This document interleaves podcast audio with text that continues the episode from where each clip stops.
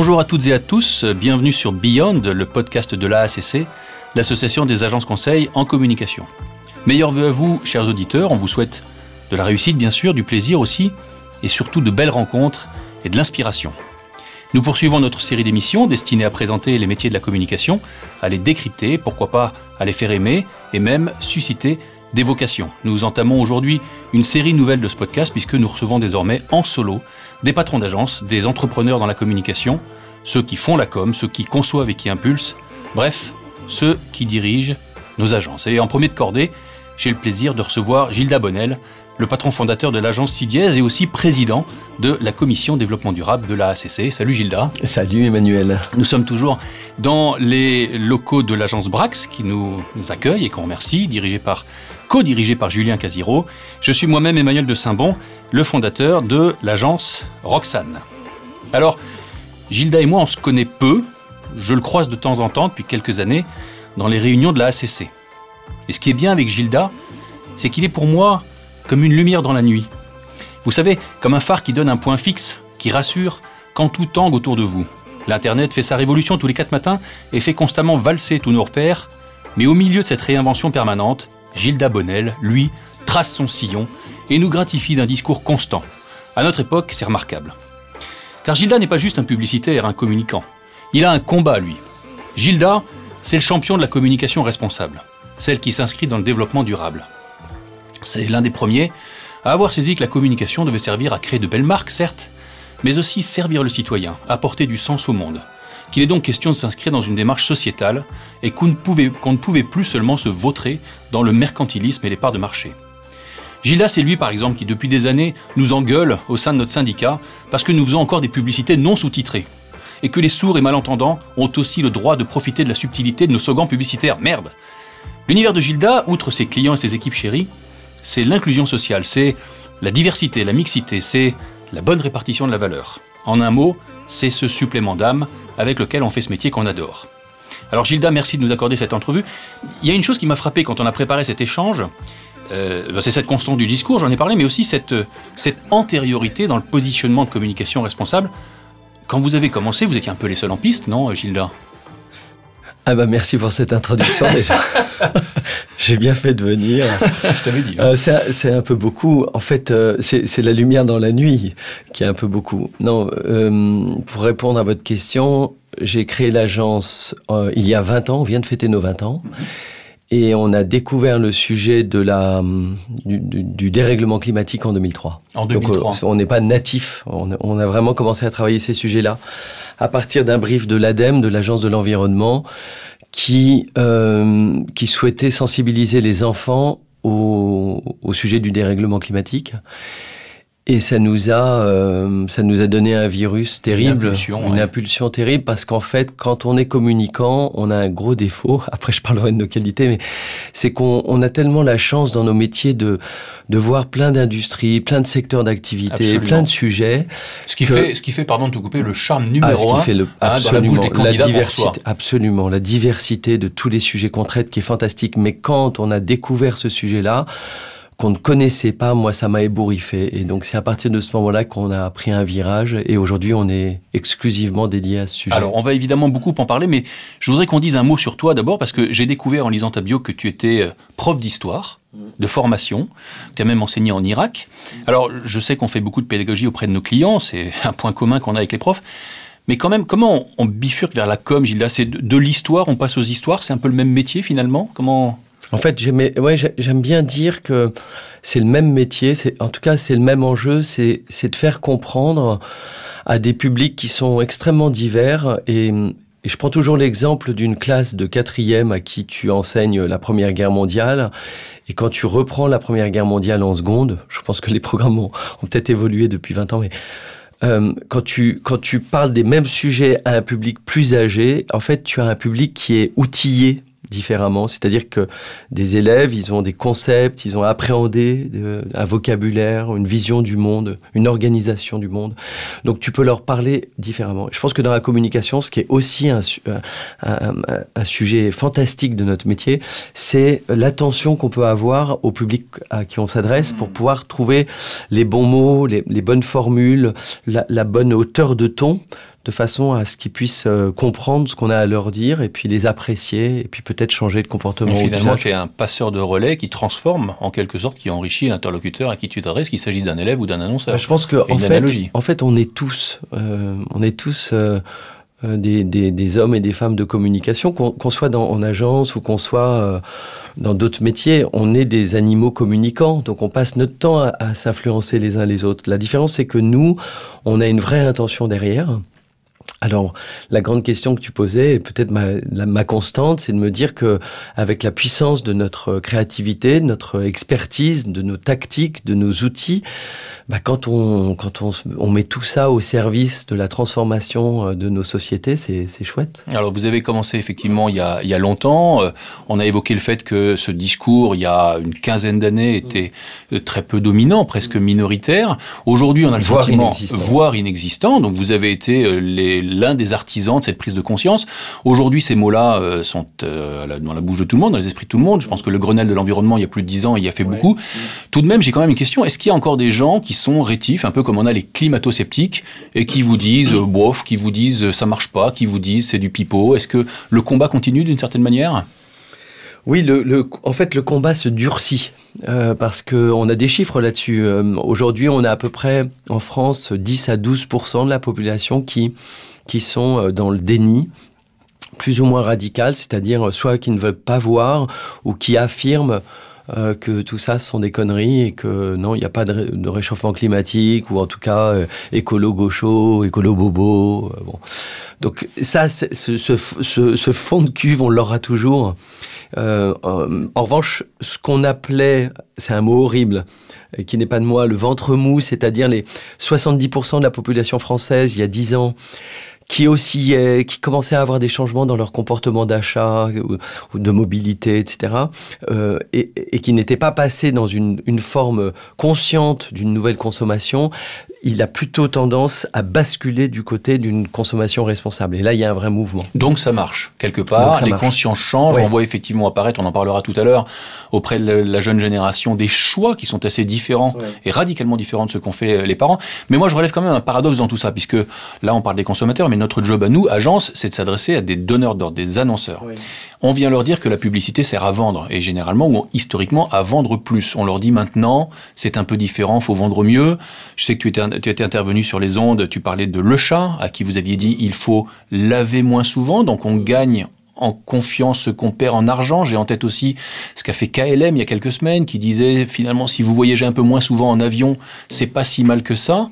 Il y a un paradoxe à résoudre parce que la pub finit par aider à vendre moins. Gilda, comment en fait, euh, moi, je, pense que la publicité, si elle a été créée pour être une publicité commerciale, elle porte quand même dans ses gènes euh, son étymologie qui est de faire, euh, faire public, quoi, rendre public. Et donc, c'est la, c'est, la connaissance d'un produit ou d'une marque euh, par le grand public. Et y a, s'il n'y a pas de connaissance, il n'y a pas de choix conscient ou intelligent. Alors après, il y a eu un débordement qui est dû à notre société de consommation, qui est devenue une société d'hyper-consommation. Mmh. Et donc, la publicité elle a été, elle, à juste titre, euh, considérée comme euh, un levier euh, au service de cette surconsommation. C'est un gros sujet pour nous aujourd'hui, hein, les, les, publicitaires et les communicants. On est très interpellés sur le sujet de la surconsommation. J'y reviendrai. Mais donc, euh, la question qui se pose, c'est est-ce que la communication n'est que ça? Et en fait, aujourd'hui, on sait que nos, le public, les citoyens, les consommateurs, ils sont à l'attente, en attente de d'informations, pas forcément d'une jolie histoire parce qu'ils sont extrêmement inquiets sur euh, ce qu'ils doivent faire individuellement pour essayer de décélérer la machine qui nous fout dans le mur. Euh, ça y est, les, les Français comprennent euh, très très largement. Donc ils ont besoin d'autant plus qu'on leur explique et donc on parle à leur intelligence et pas forcément à des à leur émotion ah, Exactement. À leurs instincts, voire À leurs instincts, des instincts un peu, un peu grégaires, de euh, d'avidité. Non, ils ont, ils ont besoin. Et donc, on a un rôle extrêmement important à jouer, qui est de faire que notre publicité, nos formes de communication soient des communications qui considèrent les gens comme des gens intelligents, qui ont besoin d'informations beaucoup plus subtiles que la pure synthèse de la petite blague qui donne envie. C'est quand même pas facile, Gilda, parce qu'on sait que 90% des décisions qu'on prenne relève de notre subconscient, de nos de nos instincts. Euh, là, on a un discours, quand je t'écoute, qui est un discours de clarté, d'alignement des planètes, d'authenticité, d'intelligence. Il y a quand même un bond à franchir pour arriver à corréler tout ça dans un écosystème où tout le monde s'y retrouve, y compris les marques. Hein. Oui, mais aujourd'hui, on a fait beaucoup de progrès en neurosciences et on s'aperçoit que on peut utiliser euh, des tactiques qui vont un peu piéger le cerveau pour essayer de euh, je veux pas être euh, trop scientifique, mais pour essayer que le choix du consommateur ou du citoyen, parce que j'aime bien englober les deux. Hein. Aujourd'hui, le consommateur, il est citoyen, il est, il est sous le joug de paradoxes et d'injonctions complètement différentes. Il sait que il faudrait pas qu'il prenne sa bagnole, mais à la fois, il n'a pas envie d'être euh, d'être trempé quand il arrive au bureau. On est en permanence entre. On sait qu'il faut manger beaucoup moins de viande et à la fois, si on peut craquer sur un burger avec des frites, c'est cool. Donc, il faut répondre à tout ça. Et donc donc nous, on doit absolument apprendre à ralentir un certain nombre de tactiques qui finalement effacent la conscience et mettre en scène d'autres tactiques qui permettent de rendre le cerveau qu'on appelle préfrontal, cerveau de la stratégie et de la conscience, euh, plus pilote de sa consommation ou de ses choix de vie. Donc nous, on a une vraie révolution à faire dans nos métiers et c'est passionnant. Les jeunes qui rejoignent nos agences aujourd'hui sont des jeunes qui sont extrêmement euh, avides de comprendre ça. Parce que quand on comprend ça, bah, on l'apprend pour soi-même. On apprend aussi à, trouver plus d'autonomie dans sa vie et à, voilà, à garantir les progrès qu'on a fait. Alors, on, va parler évidemment des jeunes gens qui nous rejoignent euh, en, en agence. Je dois dire qu'en préparant cette, euh, cet entretien, je ne m'imaginais pas parler de neurosciences et de cerveau préfrontal. Merci Gilda de nous faire atteindre de telles altitudes mentales. Euh, juste une chose quand même, est-ce que tu pourrais, pour rendre les choses un peu concrètes, partager avec nous un ou deux exemples, soit d'une marque pour laquelle vous avez travaillé et à qui vous avez fait faire un mouvement dont vous êtes fier, ou pour poser la question autrement, de marques qui ont adopté ce discours finalement assez novateur et qui ont transformé de prime abord cette contrainte en opportunité. Alors, je pense à, je pense à une maison qui s'appelle Guerlain, qui est dans le groupe LVMH, qui est une maison de cosmétiques et de parfums, qui est une très vieille maison, euh, qui a fait un travail euh, assez exceptionnel pour euh, pouvoir vendre ses produits avec davantage de transparence sur l'ensemble de la chaîne de valeur, c'est-à-dire toutes les filières. Hein, quand on fait des, parfums ou des, ou des soins, on a des ingrédients.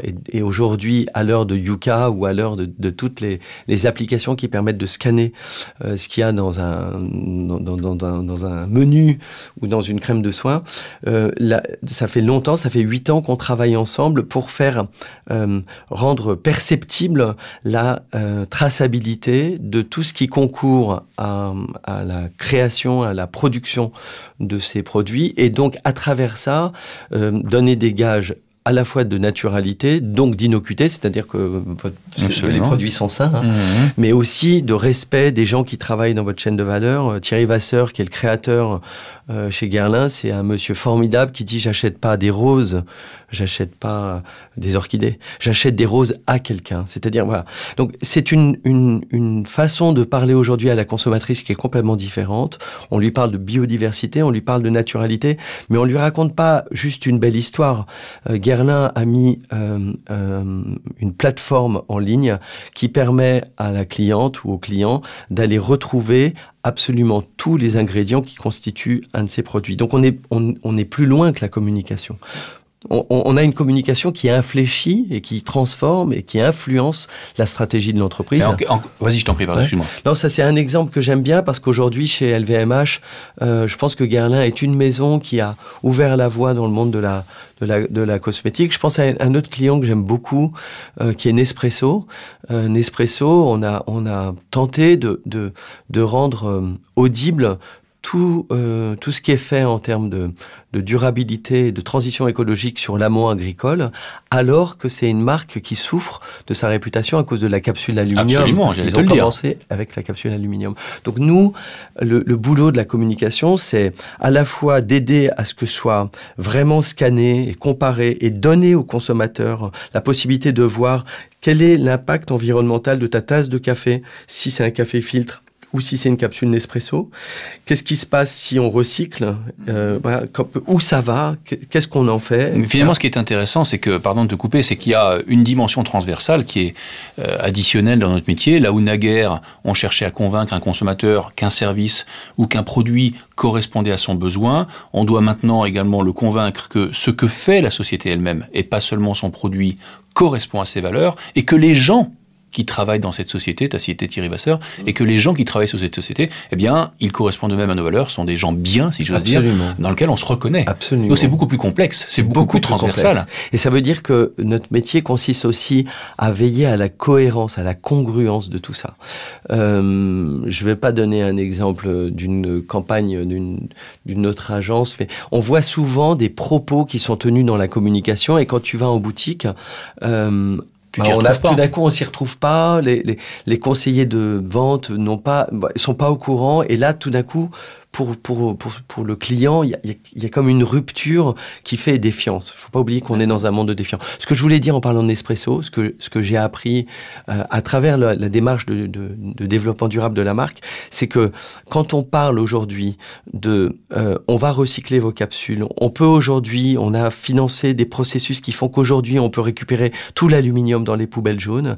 En fait, le, le, le consommateur, ça, ça, ça donne pas de points à la marque parce que on appelle ça du less bad, c'est encore heureux qu'ils s'en occupent. Hmm. En revanche, quand on dit que le café aujourd'hui est les payé 40% plus cher aux fermiers, avec un plan d'agroforesterie et de reforestation dans, en Colombie et dans tous les grands pays producteurs pour, pour répondre aux enjeux du, du, de, du dérèglement climatique, alors à ce moment-là, le, les, les gens écoutent et se disent, ah ouais, en fait, je sais pas d'où il vient ce café. Et moi, ce qui m'intéresse, c'est que quand je bois un café, c'est que je sache, que je sois conscient qu'il vient pas de nulle part. Il y a des gens qui se sont donné du mal, que c'est une vraie petite magie de boire du café de Colombie ici. Et ça, je, je trouve que la communication doit s'emparer de ces sujets. Ce qui est intéressant en t'écoutant, c'est qu'on mesure à quel point votre métier a très largement dépassé la simple, le simple fait de créer une histoire ou de sortir un bon slogan. Vous êtes de toute évidence dans votre agence, et c'est d'ailleurs une question, euh, branchée sur les tendances, sur euh, le fait de décrypter euh, ce qui fait euh, évoluer notre monde. Comment est-ce que vous vous y prenez? Il y a toi, bien sûr, qui anime ça, mais dans votre agence, c'est des, des rencontres, des lectures, des conférences, des voyages. Comment est-ce que vous faites pour rester branché sur l'évolution du monde et être en mesure de décrypter ça pour vos clients, voire d'anticiper un peu ces tendances? Alors, Comment est-ce qu'on fait ça? Nous, on pense effectivement que ça passe avant tout par de l'acculturation. C'est-à-dire qu'il n'y a pas de marque ou d'entreprise qui tout d'un coup décide de, ou alors ça risque d'être dangereux, de faire une campagne sans avoir euh, euh, trempé dans un, champ, dans un bain culturel de réflexion. Donc on organise énormément de rencontres entre des experts, des influenceurs, des auteurs, des, élus, des ONG et euh, les marques et les dirigeants et les équipes marketing. J'organise des petits déjeuners, des, apéros, des, voyages sur site. Euh, là, on vient d'aller visiter la maison Krug chez LVMH avec quatre experts du développement durable.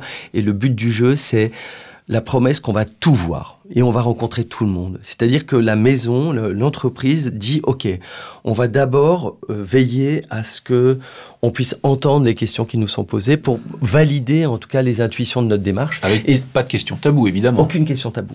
Avec vraiment aucune et avec un contrat qui est clair, c'est on veut pas de reporting, on fait ça uniquement parce que on a besoin de se connecter à la société telle qu'elle est aujourd'hui. Ce, ce, qui est intéressant dans ce que tu dis, c'est que votre agence, en tout cas c'est le positionnement que vous avez tel que tu le décris, vous ne vous contentez pas d'accompagner, de conseiller, vous êtes vous-même acteur de cette transformation, par exemple par les rencontres que vous créez. Ouais. Vous êtes vous-même des facteurs qui suscitent le débat ou qui sont capables de, ou qui sont susceptibles de faire émerger des idées nouvelles, des prises de conscience, mmh. des changements de comportement et d'attitude. Je pense que quand on travaille avec Enercop, qui est aujourd'hui euh, le fournisseur d'énergie euh, le plus, le plus green, le plus social et le plus cher, on, on, fait un choix aussi de, de, pousser un acte très simple de transition et on y met en plus là toute la force de nos réseaux parce qu'on a un réseau qui est important avec le temps auprès de communautés d'influence euh, parce que à un moment donné il y, a, des choix qui sont extrêmement simples à faire et là, on les porte de façon un peu plus militante. D'accord.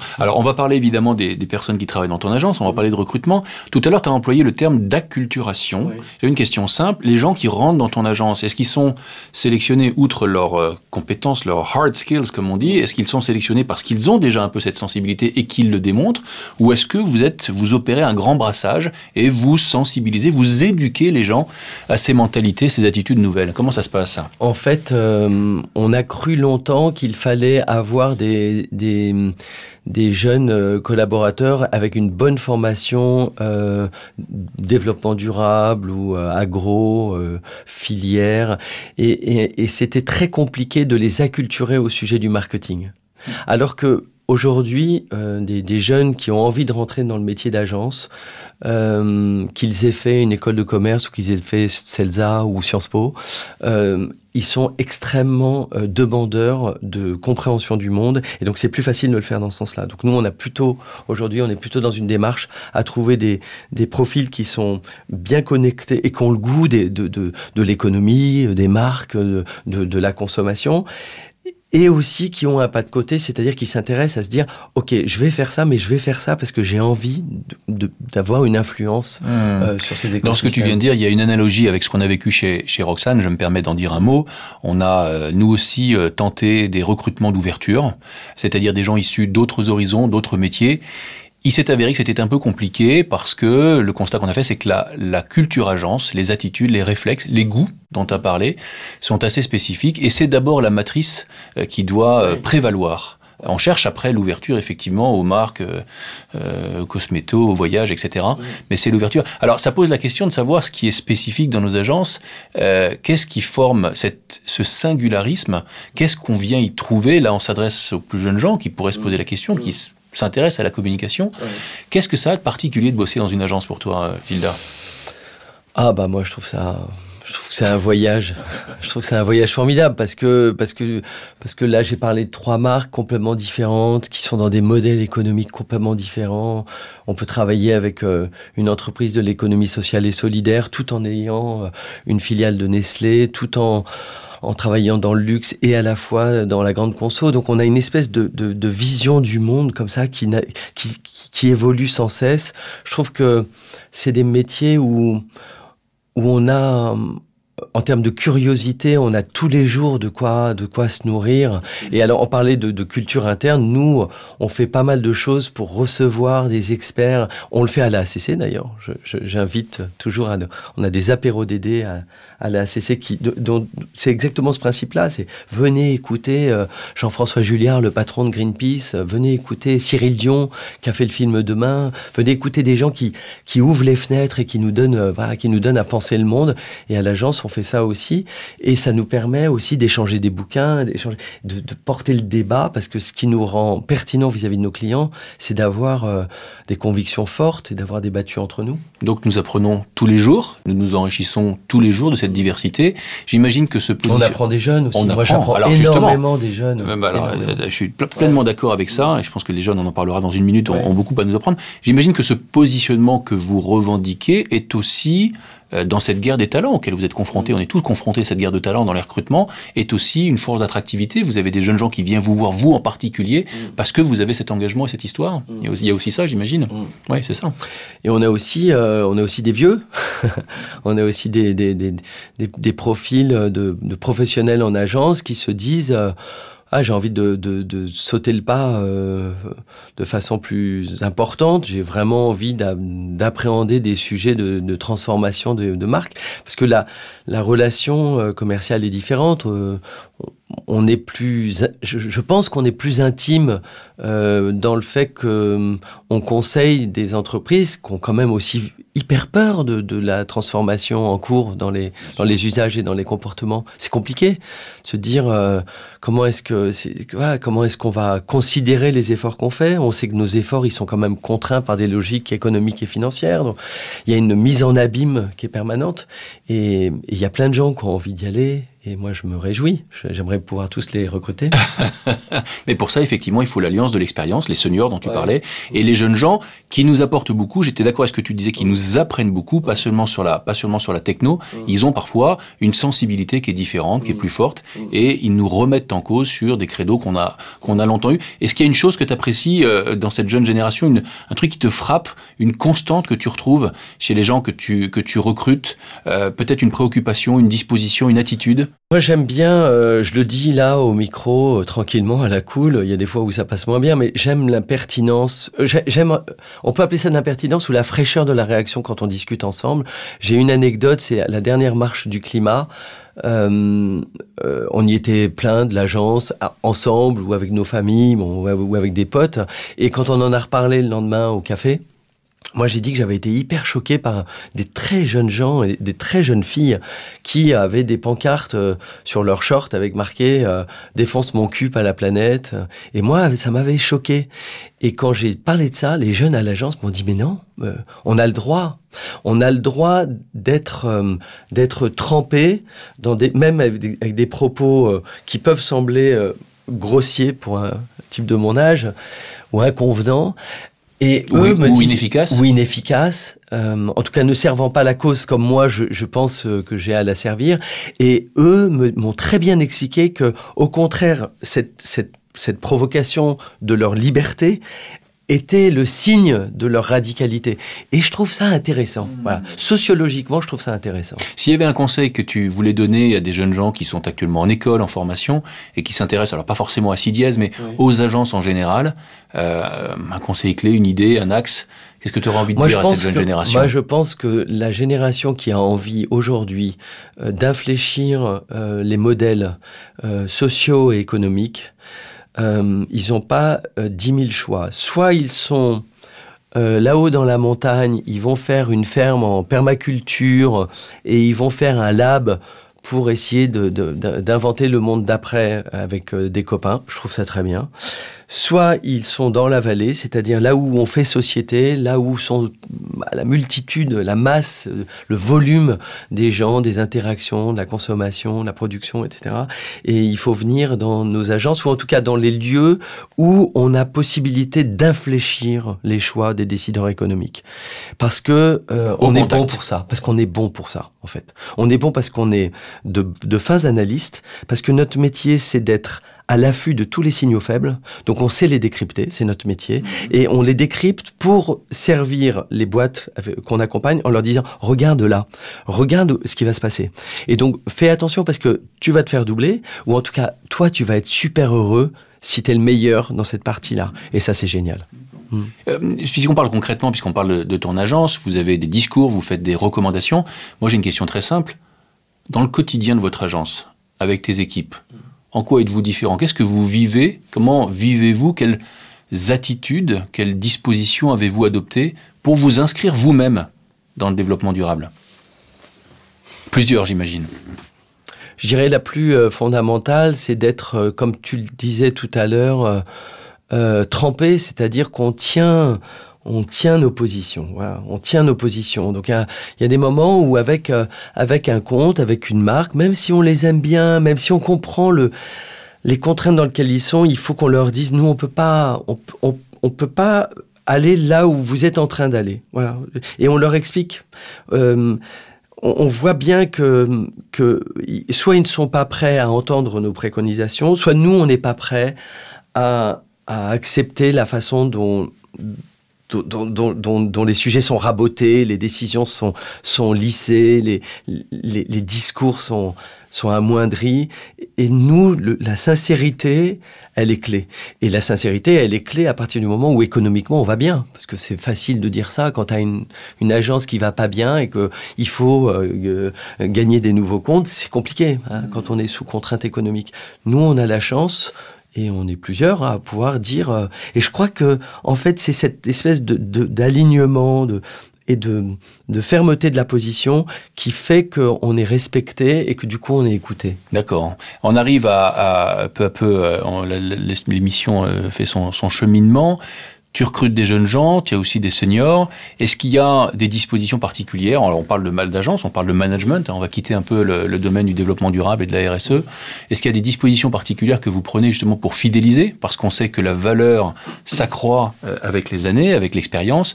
Quelles dispositions vous avez prises? Alors, je ne vais pas répondre au nom de CIDIES, je vais répondre au nom de la ACC parce que je suis patron de la commission RSE et que euh, ça veut dire que j'essaye, à travers ces travaux euh, transverses, d'avoir une vision euh, large. Je pense que nos agences sont en train de faire un vrai travail euh, d'alignement sur les, les, les, les clauses sociales, sociétales, sur la culture d'entreprise, euh, sur les règles d'éthique euh, de réponse à nos clients. Je pense qu'il y a un, un, boulot qui a été fait depuis le Grenelle de l'environnement qui est formidable.